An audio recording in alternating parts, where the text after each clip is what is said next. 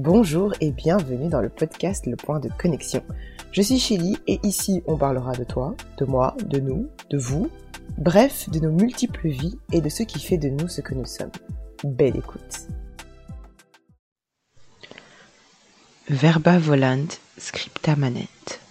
Autrement dit, les paroles s'envolent, les écrits restent. Bonjour et bienvenue dans un nouvel épisode de Point de Connexion. Aujourd'hui, j'aimerais que nous parlions de la valeur que peuvent avoir les paroles et la transmission du savoir oral par rapport à l'écrit. Dans un autre podcast que je vous invite à écouter, qui s'appelle My African Cliché, dans l'épisode 2, on parle de la charte de Mandalan, qui est la déclaration des droits de l'homme de 1222, transmise par la tradition orale en Afrique. Et dans cet épisode, le podcasteur se questionne justement sur pourquoi le poids de l'oral est moins important que celui de l'écrit en Occident. Je vous invite bien entendu à l'écouter et à réfléchir à votre conception de l'oralité.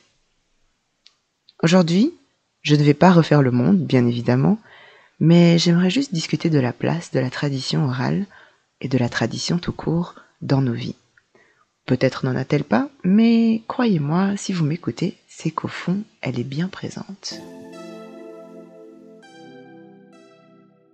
Bonjour Mia. Bonjour.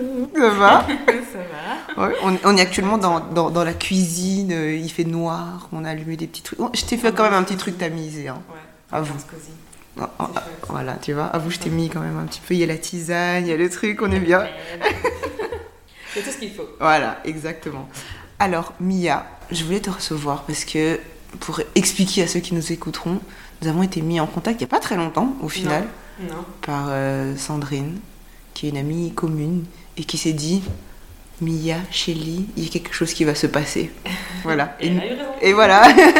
et nous voilà. Donc, euh, donc je, je voulais discuter avec toi parce que je, il y a quelque chose. Mhm. Voilà. Et donc, euh, je me suis dit que tu allais nous dire des choses intéressantes? Parce que je sais que off euh, micro, tu me dis des choses très intéressantes. Il y a un parole off micro. voilà. mais- Donc, Oh, off micro, tu me dis des choses très intéressantes et je me suis dit, je ne pouvais pas être la seule, tu ne pouvais pas partager ça avec moi. Donc, euh, Mm. donc voilà. Et j'aimerais que tu te présentes d'abord qui tu, enfin que tu te présentes comme tu veux te présenter. Ok, ben en fait, euh, ben, je m'appelle Mian Dabou Zembele. Mhm. Mian Dabou, on dit. Mhm, Euh, je suis une femme de 30 ans. mhm, Donc j'ai des origines, mon père est congolais, ma mère euh, est belge. Euh, j'ai toujours baigné profondément dans la culture congolaise. mhm. Grâce à mon papa, qui nous a toujours beaucoup inculqué ses valeurs, mais aussi il a été plus loin, parce que même au niveau spirituel, il nous a beaucoup, beaucoup, beaucoup donné. Voilà, je considère le Congo comme mon pays aussi, euh, tout autant que la Belgique. J'ai, euh, j'aime énormément ce pays, Mhm. on va dire ça comme ça. Et euh, j'aimerais bien lui rendre l'appareil, comme il m'a donné beaucoup. Donc voilà. Mhm. Et tu dis qu'il t'a- il t'a tou- il vous a toujours éduqué dans... de la façon dont il vous a éduqué. Est-ce que quand tu étais petite, tu enfin, tu avais la consci- cette conscience-là où, où c'est venu avec le temps et avec euh, la façon dont tu voyais le monde, etc. C'est venu avec le temps ou bien ça a toujours été clair? Non, ça a toujours été clair, mais c'est vrai que bon, quand on est petite, euh, quand on est petit, on se rend pas compte forcément dans quel milieu on baigne. Quoi. Mhm. Tout est beau, tout est joli. euh, c'est comme si on était euh, sous, sous LSD H24. Donc, euh, entre guillemets, euh, ben non, je, je, je pouvais, je, je, je, n'ai vraiment pris conscience plus tard, à l'adolescence, que euh, même après l'adolescence, du cheminement que je voulais faire pour euh, encore plus m'enraciner. Mhm. Mais c'est vrai que je, je me suis, je, je me suis rendu compte aussi à cette époque-là du bagage que j'a- que j'avais par rapport aux autres qui, eux, n'avaient pas ça, alors qu'ils Mhm. avaient, enfin, ils avaient aussi baigné enfin, dans, une, dans des familles euh, congolaises, euh, africaines, euh, et ils n'avaient pas, ils avaient pas, ils avaient pas tout ça avec, eux, alors que moi je l'avais. Donc ça, ça, je l'ai découvert après, plus tard. Mhm. Mais comme tout, tout afro-descendant, entre guillemets, il m'a toujours faire le chemin. Toujours. réfléchir à qui on est, se poser beaucoup de questions, plus que d'autres, à mon avis, euh, d'autres euh, cultures et d'autres personnes d'autres civilisations. Et comment tu, tu te poses ces questions? C'est bah, vrai que tu as, ton père qui te permet d'avoir les réponses. Est-ce que de toi-même, tu te poses des questions à travers des lectures, à travers des... Enfin, comment est-ce que tu... Alors, la première question que, qui m'a beaucoup chamboulée, on va dire, c'était à l'adolescence, euh, qu'est-ce que ça voulait dire le mot métis Mm. Très complexe, donc euh, t'es blanche ou t'es noire? Mhm. Et puis, euh, c'est- j'étais, j'en étais vraiment mal. Et un jour, pa- papa m'a assise, il m'a dit écoute, je vais t'expliquer l'histoire du métissage. Mhm. Et rien que ça, ça a remis, euh, entre guillemets, l'église au milieu du village. Donc là-dessus, je suis partie. Et euh, ben, je me suis moi-même renseignée beaucoup. Et puis, euh, j'ai, euh, j'ai compris que, ben, en fait, je suis les deux. Mhm. J'ai 100%, 100%, 100% l'un, 100% l'autre. C'est tout. J'ai pas Ouais. besoin de choisir. Mhm. Mais donc c'est vraiment venu de là qu'après il y a eu cette recherche où je me suis euh, beaucoup beaucoup renseignée de par moi-même. Mais c'est vrai que comme je dis j'avais j'avais beaucoup euh, appris déjà de papa, Mhm. donc ça a continué comme ça. C'est surtout lui qui m'a inculqué plus que les livres, même si les livres euh, d'office ont rebondi un jour quand même Mhm. dessus. Ouais. Et en parlant des livres, Madame, tu aimes écrire? Enfin, En apprenant à te, à te connaître, j'ai bien compris que, que l'écriture avait, enfin, avait une place importante, la lecture et l'écriture avaient une place importante pour toi. Ouais. Euh, quelle place elle a aujourd'hui? Alors, euh, elle, euh, je me suis un peu reconnectée à l'écriture, parce que j'avais perdu. Bon, avec euh, la vie, quoi, on sait, Mhm. euh, jamais le temps. Mais ici, je me, suis, je, me suis, je me suis replongée dedans. J'aimerais faire plus, bien sûr, et donc je, mon objectif, c'est de faire plus, c'est d'écrire plus. Mais ça prendra le temps que ça prendra. Donc voilà. Et- J'essaie de consacrer. euh, je vais essayer de, de m'organiser pour consacrer un peu plus de temps à ça, mais euh, je- sans pression. Mhm. Et qu'est-ce que tu aimes dans l'écriture? Ben, ce côté où tu es toi-même, tu t'exprimes euh, toi en tant que toi, pas besoin de mettre un masque. Et puis il y a ce, ce côté de toutes tes émotions, tu sais les faire passer. Donc euh, que ce soit tes frustrations, ton mal-être, mais aussi euh, tes moments heureux, euh, euh, joyeux, tes, tes moments où tu ressens vraiment des regards d'amour. Ouais, non, c'est ça. Mhm. Donc, oui, je pense que c'est vraiment le- la liberté totale. Ça ça t'a toujours. Enfin, tu sais, des fois, tu, tu découvres des trucs et tu, dis, tu te dis, mais quand t'étais adolescent, ou bien tu sais, t'a- t'aimes Mhm. des trucs quand t'es petit et puis tu les aimes plus quand tu, quand Ouais. tu grandis. Est-ce que, est que l'écriture a toujours fait partie de ta vie depuis que t'es petite? Est-ce que c'est quelque chose que t'as toujours aimé? Ou bien ça a évolué ou c'est apparu avec un événement particulier et tu t'es dit, ah, Mhm. l'écriture c'est mon truc quoi? Ouais, non, en fait, ça, ça a évolué comme. C'est surtout à mon, à mon adolescence que j'écrivais. J'écrivais des poèmes, euh, des petites histoires. Mais ensuite, euh, après, il y a eu les études, donc c'est devenu un peu plus compliqué, des excuses aussi. Et euh, on va dire que j'ai laissé partir, j'ai laissé oui, partir un peu cette, cette euh, partie de moi. Mm. Et ce n'est qu'il y a quelques années ici que j'ai un peu repris. Mais je suis pas, je suis pas autant régulière qu'avant, mais je sais que c'est vers là que j'aimerais bien vraiment euh, faire quelque chose. Quoi. Donc voilà, je me laisse le temps. Je, je sais que c'est là, je sais qu'il y a le- l'envie, la volonté. Et, euh, et puis euh, cette, euh, cette plume qui, qui n'est pas si mal que ça, je pense. Oui, voilà. Moi, j'aime bien lire. Moi, franchement, j'ai j'ai beaucoup de, de respect pour les personnes qui arrivent à, à mettre. Enfin, à mettre des mots concrets sur les, les émotions, tu vois. Et se dire, euh, à peine je ressens ça, et je sais l'écrire, et je sais comment l'écrire, ou, ou la façon dont je vais l'écrire va refléter ma personnalité. Parce que bah, les mots, ce sont des mots, tu vois, on les utilise tous. Mhm. Mais la façon dont tu les utilises, c'est quand même enfin, propre à toi, à Ouais, toi aussi, ouais, quoi. ouais. Et enfin, je trouve que c'est important. Et justement, je me posais la question, vu que c'est propre à toi, et vu que tu as une connaissance de ta tradition, de la, la façon dont tu vois le monde, comment est-ce que. Enfin, est-ce qu'il y a un lien? Est-ce que tu utilises cette écriture pour transposer ta façon de, de voir le monde et ta façon de, de penser? Oui, complètement. Mhm. Ouais. Dans les poèmes, dans les poèmes que j'écris, ça se ressent fort. Après, euh, j'avoue que j'ai beaucoup de poèmes abstraits. Mm. Donc c'est fort euh, moi avec moi-même, quoi. Ouais. Mais ici, euh, ici euh, j'aimerais vraiment aller euh, vers euh, quelque chose de plus. Oui, dans ce sens-là, où je peux connecter les deux. Euh, où je peux m'exprimer en utilisant ce que j'ai reçu. Hum, C'est ce que je souhaite. Ouais.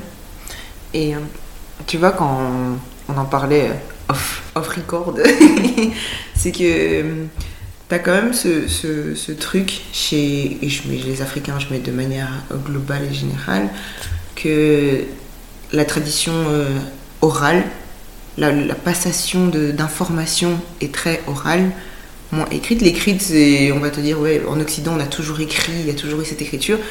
Bon, moi personnellement, je pense que les Africains ont écrit à leur façon, Mhm. voilà. Mais euh, bah, je me dis, la tradition orale a quand même une place importante. Est-ce que du coup, pour toi, la tradition orale a plus d'importance, l'écriture, ou c'est vraiment complémentaire et, l'un a sa place et n'a pas la place de l'autre et vice versa quoi? Non, je pense que les deux ont leur place. C'est vrai que dans les sociétés ancestrales, euh, ça se transmettait beaucoup par euh, la parole, qui était importante. Bon, euh, notamment par exemple le- l'arbre à palabre. Dans chaque village, il y avait un arbre où les sages se réunissaient pour, euh, pour discuter des choses euh, hautement, euh, dire, comment dire, que ce au niveau spirituel, mais aussi au niveau de la société concrète, de l'organisation de la société. Et puis il y avait aussi les, règlements de litige qui se faisaient comme ça. Dans les villages, par exemple, bah, quand on prend un village typique chez les Balouba, par exemple, ben oui, tout le monde se réunissait en cercle. C'était une, une manière de transmettre le savoir. Euh, et c'est un savoir qui se transmettait aussi de génération en génération. Mhm. Donc les, les gens se réunissaient, euh, ils discutaient, et donc il y avait plusieurs cercles. Il y avait des cercles de, de, de, de gens, euh, comment dire, bah, normaux, quoi, je veux dire, qui, qui euh, vivaient dans le village, et puis il y avait un litige, bon, il fallait le régler. Euh, ça, pouvait être complètement autre chose, d'autres affaires courantes. Et puis il y avait des cercles un peu plus, on va dire, euh, restreints, notamment des, cercles, des, par exemple, avec les, les chefs de village, ceux qui se réunissaient et qui discutaient vraiment des choses concrètes pour la société, son évolution, son organisation. Et puis à côté de ça, il y avait aussi le cercle des, des sages qui se réunissaient pour discuter des affaires spirituelles. Et euh, donc, par exemple, chez les Balouba, on l'appelait les bacolés, tu vois. Donc, c'est ceux qui, qui se réunissaient pour discuter des affaires spirituelles. Mais tout le monde n'était pas au courant de ces affaires-là. C'était transmis oralement, mais dans un cercle restreint. Et il y a des choses qui étaient transmises euh, oralement, mais pour tout le monde. Et notamment, par exemple, les contes qu'on transmettait énormément aux enfants, qui leur apprenaient beaucoup de bah de, de- c'était quelque part des initiations en fait les contes. C'est toujours initiatique parce que euh, ça ça apprend beaucoup. Bon ici en Occident le conte c'est souvent il y a souvent une morale derrière. Ben euh, c'est assez similaire en Afrique tout entière c'est assez similaire. Il y a la morale mais il y a aussi c'est aussi une leçon de vie. C'est encore plus loin et ça reste ancré. Un conte tu tu l'oublies pas d'ailleurs euh, entre guillemets tout le monde connaît l'histoire du petit chaperon rouge un exemple. Mais un, un enfant qui, qui, qui reçoit un conte, on, euh, on lui transmet un message via ce conte et il va vraiment l'assimiler et euh, le garder pour toute sa vie. Et il saura quelle leçon il doit, en- il doit en tenir euh, de, de ce. Ouais. Donc ça, c'est quelque chose de très très important, les. C'est- C'était même la base de la transmission, en fait, chez, chez- dans les sociétés. Bon, j'ai peur, de parler pour toute l'Afrique, mais, en, vrai, je pense que c'est dans toute l'Afrique, c'était comme ça. C'était transmission via les contes. euh, et puis via euh, bah, les discussions, tu vois, l'échange de connaissances. Mais c'était, tout était oral. Ça, c'est vrai que la transmission était orale. Mais le truc, c'est que l'oralité, elle se perpétue quand même jusqu'à aujourd'hui. Il y a eu beaucoup de choses qui ont été oubliées à cause de la colonisation. C'est vrai, mais quand tu vas dans les villages, euh, tu te rends compte quand même que les gens ont gardé toutes ces histoires-là. Mhm. Ils les connaissent. Ils les connaissent même très bien. C'est juste que la faiblesse en fait de l'oralité, c'est que ça se transforme. Mm. Et ça, y a un plus un risque que ça se perde que l'écriture. Mm. Même si l'écriture, je vais me dire, si je perds mon manuscrit aujourd'hui, ben, je n'ai plus, euh, j'ai plus la histoire, ça c'est vrai. Mais euh, donc, pour moi, euh, la transmission orale est essentielle quand même. Parce que c'est aussi notre mode de communication euh, qui, a toujours, qui nous a toujours collé euh, à la peau. Et c'est pas quelque chose qu'il faut dire, c'est bon, maintenant je transmets plus oralement. Non, non, c'est quelque chose qu'il faut absolument garder. Il faut garder ce, ce- ces, moments où on peut se réunir en cercle, discuter, échanger les connaissances. Je crois que c'est quelque chose d'essentiel. Et c'est nous, c'est intrinsèque à nous. Entre guillemets, quand je dis nous, c'est. Je m'adresse vraiment aux afro-descendants en, général et aux Africains. C'est notre mode de transmission, ne le perdons pas. Mais à côté de ça, rien ne nous empêche de d'écrire ces choses-là pour être bien sûr que ça reste et que ça ne se perde pas. Parce que l'écriture est quand même quelque chose qui est. Bon, t'as euh, comment dire. euh, quelque chose de solide quoi devant toi. Un livre, tu l'as, il est là dans tes mains et c'est solide. Et tu, tu, tu gardes quand même ce. Il y a quand même un contact, tu vois, direct avec. euh, avec euh, soit un manuscrit, soit avec un, livre. C'est- là, c'est matériel. Et euh, cette matérialité est quand même aussi importante parce que du coup, tu peux. C'est une assurance que dans l'avenir, quelque part, ce livre se retransmette quand même. Il y a comme ça beaucoup de livres sacrés qui sont restés jusqu'à aujourd'hui et c'est pas pour rien. Et on a plein de. Comment expliquer ça? Je vais pas dire d'histoire, mais oui, d'histoires, on va dire ça qui sont sacrées, mais qu'on n'a pas pu trans- transcrire par écrit. Et du coup, ça nous a un peu décrédibilisé par rapport au monde. Mm. Dans le sens où, ben, eux, non seulement ils n'ont pas d'histoire parce qu'ils n'ont pas écrit leur histoire, mais leur spiritualité, quelle spiritualité ils en ont pas, tu vois Parce qu'on n'a on a, on a, on n'a pas écrit. Or, c'est faux parce que si, comme je te dis, si tu, si tu vas dans un village, on va, on on va t'expliquer la cosmogonie, tu vois, tout le monde ne connaît pas, c'est vrai, tout le Mhm. monde n'est pas initié, mais on, on saura quand même t'expliquer les grandes lignes. Mm. Et tu vas dire, ah ouais, ça, ça existe chez nous? Oui, sauf que comme c'est une transmission orale, non seulement ça s'est, comme dis, transformé, mais ça s'est pas diffusé. Parce que la transmission orale d'un, d'un cercle restreint dans un village, ben, elle se diffuse pas. Et ça, c'est, une lacune. Il faudrait la diffuser. Mm. Il faudrait qu'elle soit entendue par tout le monde. Il faut pas que ça reste seulement dans un cercle précis, euh, ciblé. euh. Ouais. Bah, je- moi, je, je- j'ai le souvenir de. euh, tu sais, ça, ça fait un peu euh, cliché, mais tu t'as un monde qui vient et qui te, qui te raconte une histoire avant de dormir. Mais moi, je me souviens qu'elle avait pas de livre. c'était, un, livre. un peu, oui, c'était ça. C'était, euh, c'était vraiment. Elle vient et puis elle te raconte une histoire. Et tu, tu sais même pas, tu, tu te poses pas de questions parce que en tant qu'enfant, moi je me disais, elle me raconte une histoire, elle la connaît, je sais pas, elle l'a écrit. Tu, tu poses même pas la question de Mm. où elle connaissait l'histoire. Mais t'avais toujours ce truc de. euh, Il y avait. y avait Bon, je sais pas parce que je m'endormais à l'avant la fin, donc je sais même pas si je connais le bout des histoires. Mais tu vois, il y avait ce truc, elle disait, dans un village, une... et elle te raconte des trucs. Et te- je, sais, je sais même pas, c'est vrai que maintenant que j'y pense, maintenant qu'on en parle, je me pose la question, je devrais lui demander Mhm. si même elle se souvient des histoires qu'elle nous racontait et où est-ce qu'elle les trouvait parce que c'est vrai que en fait la tradition enfin l'oralité fait quand même partie en fait intégrante et quand tu regardes les trucs euh, les histoires euh, genre je sais pas moi trucs enfin, tu, tu Mm. vois il y a plein d'histoires comme ça et t'as toujours aussi des je sais pas si on peut considérer ça comme des histoires mais des légendes tu vois Ouais, ouais. parce que je me dis, bah, Mhm. les légendes aussi, elles sont basées au fait sur quelque chose. Tu vois, tu peux, les légendes ne sont pas juste euh, pouf comme ça, elles viennent de quelque part. Elles viennent soit d'histoire, soit de vécu, et elles se transmettent comme ça. Mhm. Et aujourd'hui, on les appelle légendes parce que les gens n'y croient pas nécessairement et se disent, ouais, bon, ouais, c'est une légende urbaine, tu vois. Ouais. Moi, je sais qu'il y a des trucs que, par exemple, ma grand-mère, euh, qui me disait, oui, il faut pas siffler quand, quand il fait noir. Tu vois, il faut pas siffler dans le noir. Ouais. Et moi j'étais là, ok. Et je me rappelle que, je sais plus, je crois que j'étais, j'étais avec Milan, et il sifflait, je fais, oh, je veux pas siffler dans le noir, t'es malade ou quoi? Mhm. Et il me fait, bah pourquoi? Je fais, non, non, non, non, non, on siffle pas dans le noir, tu vas appeler des esprits de je sais pas où. et, tu, et tu- et tu vois, ça, ça reste en toi, parce que Mhm. oralement on te l'a dit, et tu le retiens et tu vas te dire ah oui faut pas faire ça ou faut faire ça parce que Mhm. il y a ça et Ouais.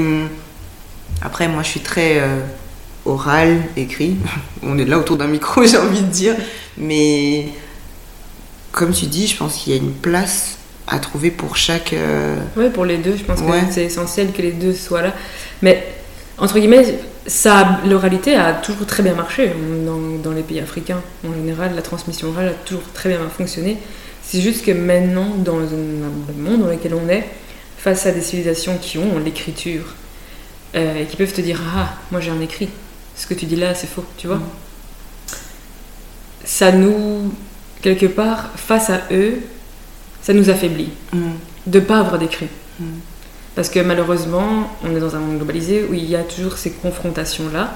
Et d'ailleurs, on l'a, on l'a, on l'a, on l'a bien vécu. hein. La colonisation, c'était ça aussi. C'était, ben, comme on maîtrisait pas les écrits, ben, ils nous ont tout, tout pris. mhm, C'est un peu ça qui s'est passé. mhm. Et, euh, et je pense que maintenant, il est vraiment temps de transcrire toutes ces connaissances-là par écrit pour pouvoir non seulement être crédible vis-à-vis des autres civilisations et de soi aussi et de soi aussi, bien sûr. Mm. Parce que il y a quand même beaucoup d'avantages à avoir euh, des histoires écrites. Même si c'est vrai que la transmission, comme elle est, comme, on dit- comme tu dis, partie intégrante de nous, pour nous, ça fonctionne. Ça fonctionnera toujours. Mais, mais voilà, donc, mais, mais le problème, c'est la diffusion. Hum. La diffusion et la crédibilité face aux autres.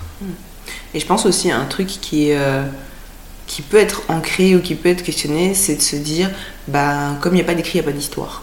Tu vois? Mais oui, mais c'est parce que les autres civilisations, par exemple, euh, ça c'est un, un truc de fou, c'est Sarkozy qui avait dit ça en plus, il n'y a vraiment pas d'histoire. Mais parce que les autres civilisations se basent, surtout la civilisation occidentale, c'est la civilisation de l'écrit par excellence. Donc quand t'as pas d'écrit, il n'y a, y a rien à dire, il n'y a, a pas d'histoire. Et, et- et les archéologues, quand tu vois les archéologues occidentaux, tu vois vraiment comment, comment est-ce qu'ils ils, ils avancent dans leur recherche, ils cherchent des écrits. Mm. C'est surtout ça qu'ils cherchent. Oui, ils vont, ils vont sortir, euh, ils, vont, ils vont dater ça, ou c'est c'est tel, tel objet, ou tel autre objet, telle petite pierre, tel euh, hein, euh, outil au carbone 14. On va pouvoir dater et tout ça, et là il y aura une preuve. Mais ils vont quand même faire un papier là-dessus, tu vois, ils vont quand même l'écrire quelque part. Et en plus de ça, dès que si ici ils trouvent un système d'écriture dans une, dans une civilisation ancienne, tout de suite, hop, Mm. pour eux c'est la preuve par excellence, Mm. l'écrit.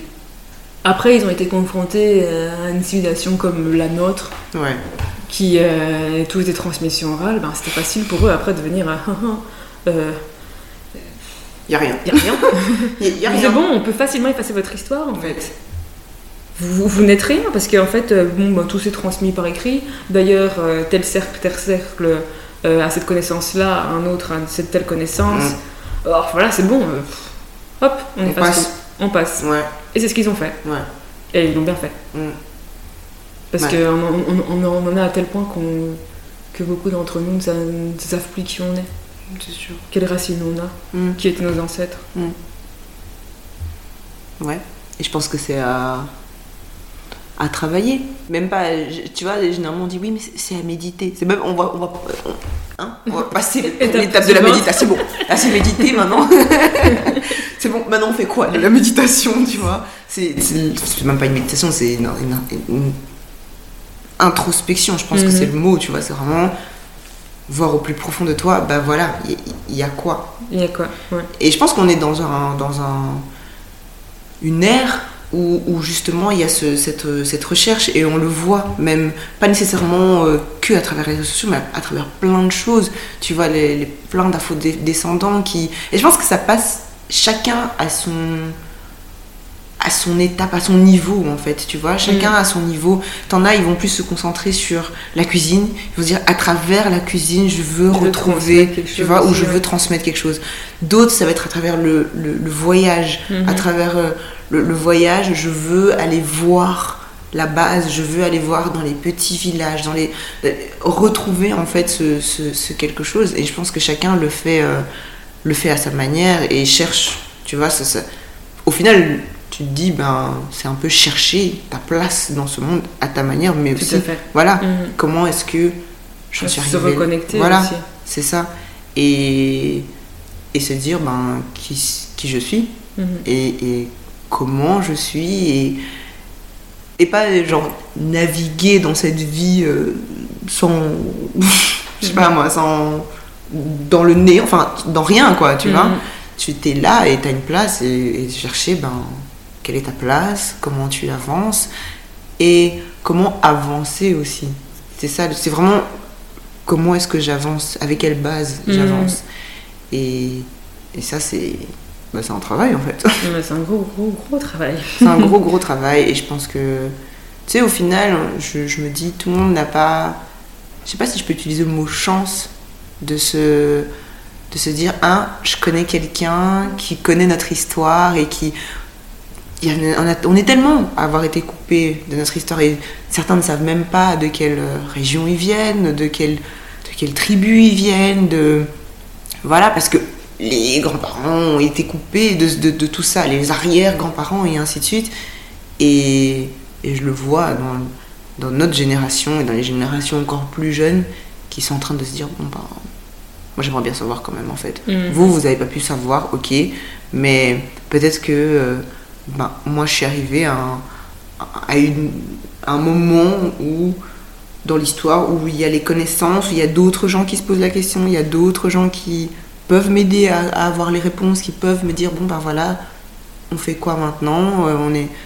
Et que t'es pas tout seul en fait à te poser cette question Mhm. tu vois, que ce soit euh, oralement, que ce soit à l'écrit.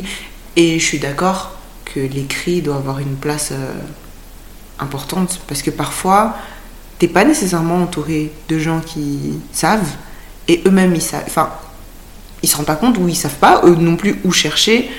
Et là, tu te dis, punaise, j'espère qu'il y a des gens qui eux savent ou qui eux peuvent entre guillemets chercher pour moi parce qu'on n'est pas tous des chercheurs, on n'est pas tous des doctorants, on n'est pas tous, Oui, euh, on sait pas tous écrire et se dire bon bah je vais aller chercher chez eux, tu vois. Mhm. Donc euh, ceux qui veulent écrire des livres, écrivez. ceux qui veulent faire des émissions, faites. Tu vois, ceux qui veulent faire des reportages, faites parce que franchement c'est, je pense que ça peut être que bénéfique, hein, Ouais, tout simplement. c'est essentiel. Mm, mm. Qu'est-ce que tu dirais euh, Enfin, comment est-ce que toi, tu dirais, ben, par où commencer Pour se. Comment, comment toi, est-ce que tu dirais par où commencer pour se chercher, pour se trouver en fait? C'est même pas pour se chercher, mais pour se trouver. C'est une question complexe. Parce que c'est vrai que moi, j'ai eu l'opportunité d'avoir euh, mes parents, parce que ma maman aussi était, a toujours soutenu papa là-dedans, qui m'ont, poussé euh, tous les deux à aller, aller vers là. Et ça s'est fait naturellement, en fait. Par des expériences aussi euh, vécues. Mais euh, je pense que je commencerai par tout simplement savoir d'où je viens, la lo- localiser. Tu vois Juste localiser, de dire voilà, mes, mes ancêtres, donc mon grand-père, enfin mes grands-pères, ma- mes grands-mères ou mes arrière-grands-parents, d'où est-ce qu'ils venaient? Et de là tu commences. Et puis alors après, tu, tu en localisant, tu peux entre guillemets c'est une étape, mais déjà faire le voyage, pour ceux qui sont les plus, les plus euh, Mhm. aventuriers, Mhm. mais tout simplement poser des questions aux familles. C'est vrai que les, les familles, beau- bon, je dirais pas que c'est la majorité, c'est parce que c'est pas vrai.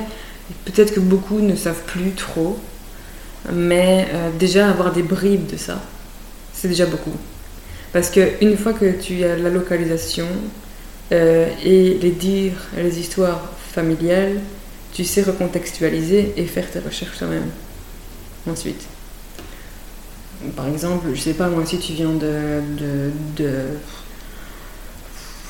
de Canaan, là, par exemple, donc un Cassé occidental, ben, tu dis, ouais, ça c'est le Cassé occidental, Canaan, c'était telle ville, il y avait, euh, il y avait tel, tel euh, commerce, il y avait, euh, je sais pas moi, euh, tel séminaire, c'est à ce moment-là c'est- qui était là, qui, qui ont été les, les, les colons qui sont venus coloniser, tu vois aussi, et quel village, quel chef coutumier il y avait, tu vois. Donc tout ça, c'est un travail à, à faire par soi-même, je dirais, à ce moment-là. Sauf si ta famille le sait. Normalement, ils doivent quand même, même avoir une idée, euh, même globale, entre guillemets, de la localisation, de la contextualisation de l'histoire familiale. C'est-à-dire, ben, euh, un repère, ce soit un repère serait un village, par exemple, tu vois, ou une grande ville, ou euh, une ville où il y avait un chemin de fer. Bon, bref, voilà, ça, ça, c'est vraiment recontextualisé. Je dirais, ça, ce serait la, la première étape. Ensuite, après, c'est vraiment par soi-même se renseigner et, euh, et, et, et, et ne pas hésiter à lire l'histoire tout autour, l'histoire du pays entier. Euh, il y a- c'est vrai que, bon, maintenant, il y a quand même de plus en plus, avec Internet, qui est une mine d'or, il y a quand même, on peut quand même facilement faire euh, la, la recherche de, de savoir, euh, comment dire, quels ont été euh, les clans, les grands clans de la région de laquelle tu viens, euh, et remonter comme ça parfois jusqu'aux empires carrément. On parle par exemple de l'empire Luba qui était un grand empire au Congo. Voilà, tu, tu peux remonter à ça. Rien, rien que ça, ben, tu auras vraiment fait le travail global euh, de contextualisation et tu sauras déjà à quel euh, comment dire, environnement tu appartiens. Ça, c'est déjà essentiel. De se dire, voilà, ah oui, voilà, mes ancêtres sont de, ont baigné dans tel, tel environnement. Ensuite, donc ça, c'est pour la partie un peu plus euh, terre à terre.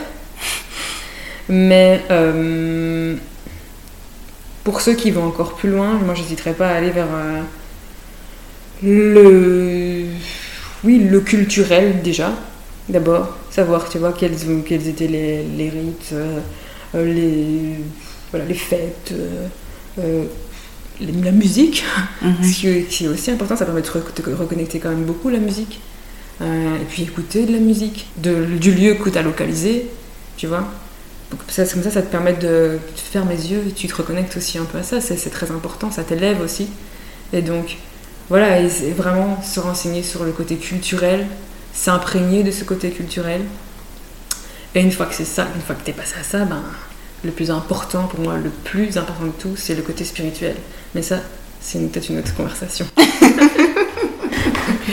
Bah écoute, pour, euh, pour une première conversation, c'était très intéressant. Je te remercie d'avoir accepté d'être dans ma cuisine, dans le, dans le noir, pour faire cet épisode. Merci de d'avoir participé. Merci pour le bon petit thé. Et euh, bah, écoute, je vais conclure cet épisode. Merci d'avoir écouté euh, l'épisode avec notre chère Mia. Et on se retrouve pour un prochain. Épisode